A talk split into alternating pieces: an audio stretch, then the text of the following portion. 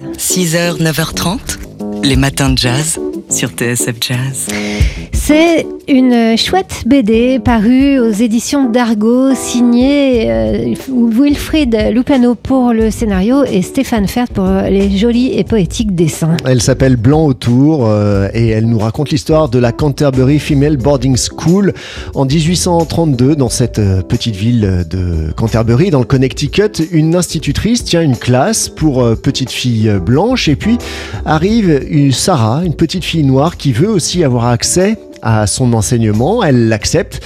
Mais voilà que la population blanche de cette petite ville n'est pas du tout d'accord et menace de retirer leurs enfants de l'école. Et du coup, elle se radicalise, elle dit bah, puisque c'est comme ça, je vais créer une école entièrement dédiée à l'éducation des jeunes filles noires. On écoute ici le scénariste de Blanc Auto, Wilfried Lupano. On est en 1830 dans le Connecticut, qui est un des États dans lesquels l'esclavage n'a déjà plus cours. Mais pour autant, les citoyens euh, noirs ne sont pas des citoyens, justement. Enfin, ils n'ont pas de droit, en fait. Mais ceci dit, les femmes non plus, blanches. Donc, en fait, euh, une école pour jeunes filles noires bouscule énormément de choses euh, dans les représentations et dans la hiérarchie des positions sociales. Ce, ce qui explique d'ailleurs qu'elle n'ait même pas reçu le soutien des femmes, parce que les femmes blanches de cette époque, qui sont en général peu instruites et, qui n'ont aucun droit, ont évidemment vécu comme une menace que des jeunes femmes noires leur passent devant, en quelque sorte, socialement, en, accédant à un savoir et une éducation euh, qui leur était euh, à elles refusée ou, dont elles n'avaient pas bénéficié. Une forme de concurrence aussi euh, pour l'idée qu'elle se faisait de ces femmes noires qui étaient en général, qui avaient une sorte de réputation sexuelle souvent plus sulfureuse voilà, fantasme et euh, éternelle question hein, de, cette euh, peur du déclassement euh, qui est l'un des mécanismes du racisme. Donc au cœur de cet ouvrage blanc autour, un, beau livre hein, avec des dessins poétiques autour d'un sujet euh, grave, engagé et en même temps très accessible. scénario donc de Wilfried Lupano qu'on écoutait ici. C'était une BD parue aux éditions d'Arco qu'on vous offre toute la journée sur notre site tsfjazz.com. C'est le jeu du jour. Vous pouvez tenter votre chance avec le mot de passe dessin. 6h, 9h30, les matins de jazz. Laure Alberne, Mathieu Baudou. Un pirate, un explorateur aux mille vies, voilà comment on pourrait tenter de résumer Michel Lebris, dont on a appris la disparition ce week-end. Il aurait eu 76 ans aujourd'hui même. Écrivain, éditeur, journaliste, directeur de festival, fondateur d'ailleurs du festival étonnant voyageur de Saint-Malo. Issu d'un milieu modeste, il sort diplômé d'HEC en 1967, année où il devient aussi rédacteur en chef de la revue Jazz Hot, en même temps qu'il participe au début du magazine littéraire.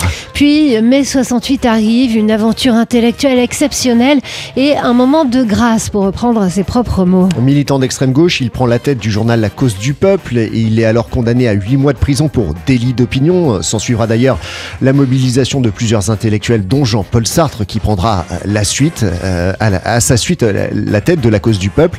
Et puis ensuite, il participe à la création du journal Libération. Pendant des années, peut-on lire dans Libération ce week-end, on m'a harcelé sur le mois de mai 68 dont on voulait à toute force qu'il ait joué pour moi un rôle décisif. Bon, ce n'est pas faux, ajoutait Michel Legouis, mais la découverte du jazz, du cinéma, de la littérature américaine a été au moins aussi importante. Alors, si vous voulez entendre la voix de Michel Lebris, vous pouvez euh, aller sur notre site tsfjazz.com pour écouter cette émission spéciale autour d'Albert Heiler et vous entendrez ce que c'est que la passion d'un homme pour un, musicien et tout un univers musical. Et puis, euh, les hommages ont fleuri depuis euh, l'annonce de cette disparition ce week-end. Vous en trouverez dans la presse et notamment si vous pouvez vous, vous accorder cinq minutes de plaisir littéraire et d'une belle émotion, vous pouvez lire l'hommage de l'académicien Dany Laferrière, qui était euh, son grand complice autour de son concept de littérature monde. Et ce, c'est sur le site de l'Obs. 6h, 9h30, les matins de jazz. Laure Alberne, Mathieu Baudou. Aux nostalgiques des afters du Duc des Lombards. Rappelez-vous cette époque où on entendait du jazz dans les clubs, on pouvait même danser.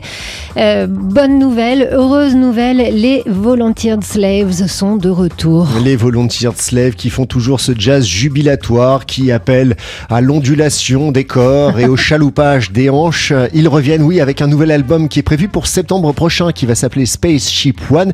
Mais, mais, vu qu'on a nos entrées et qu'on connaît quelques-uns de ces esclaves volontaires, on a un premier single à vous faire écouter. Il s'intitule Astronef. Il vous envoie tout droit dans les étoiles.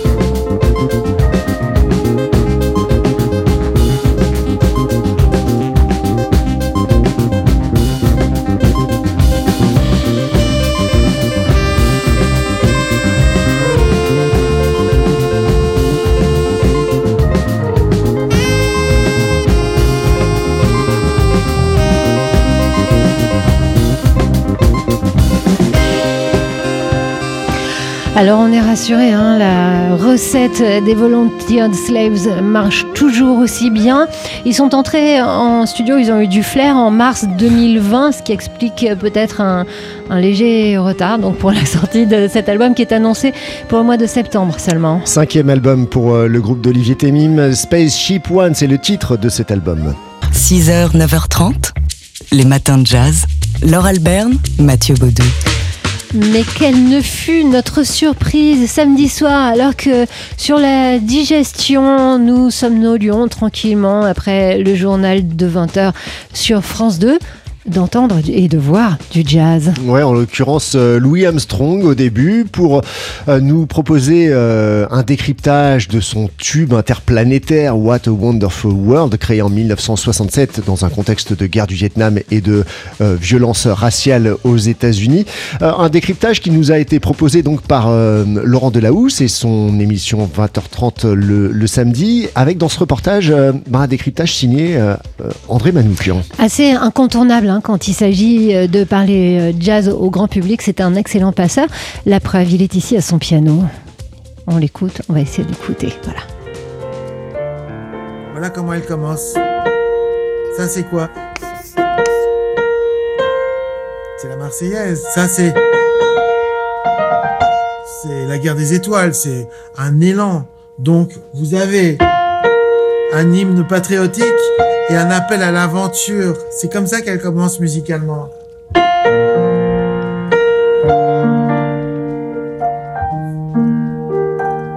Et là, tout d'un coup, I see skies of blue, clouds of white, bright blessed days, dark sacred nights, and I think to myself.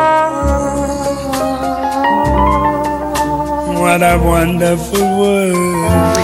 Voilà Louis Armstrong donc euh, dans ce- cette émission 20h30 euh, le samedi dont on écoute euh, en, en direct un, un petit extrait. Euh, gros plan donc sur ce morceau avec une remise euh, en contexte euh, politique. hein, c'est c'est en pleine euh, guerre du Vietnam. Ouais, que- pour nous dire que, que Louis Armstrong chante la beauté du monde alors que le monde ne va pas si bien à, à l'époque. Une chanson qui servira par la suite à vendre pas mal de choses dans les publicités, hein, des voitures, des téléphones, euh, des parfums. C'est l'un des morceaux les plus utilisés par la publicité.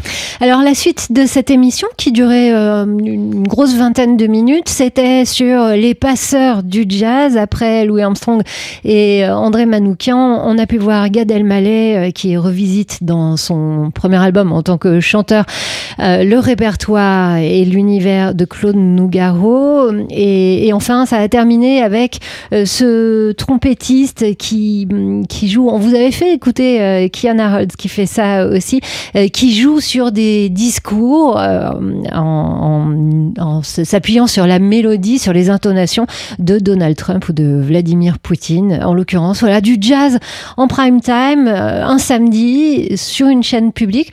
Ça fait plaisir et ça se revoit sur le site de France TV Info.